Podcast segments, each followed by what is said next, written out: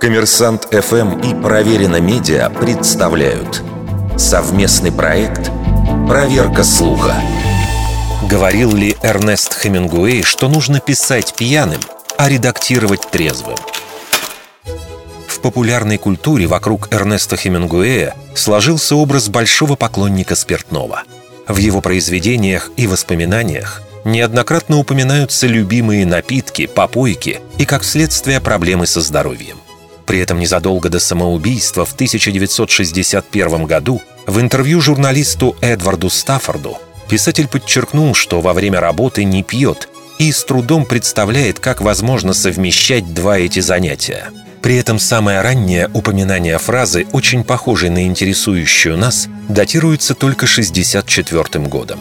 Один из персонажей романа «Рубен Рубен» американского писателя Питера де Вриса описывает технологию, которую он использует для сочинения стихов.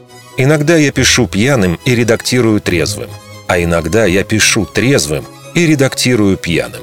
Но в процессе творчества вы должны использовать оба этих элемента – Отметим, что в цитате Девриса, в отличие от многих популярных источников, используется английский глагол «revise» вместо глагола «edit».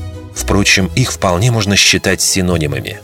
Таким образом, вероятнее всего, яркое выражение, ставшее в какой-то момент популярным, начали ассоциировать с Хемингуэем исключительно из-за широко известной любви писателя к спиртным напиткам. Вердикт. Неверная атрибуция цитаты –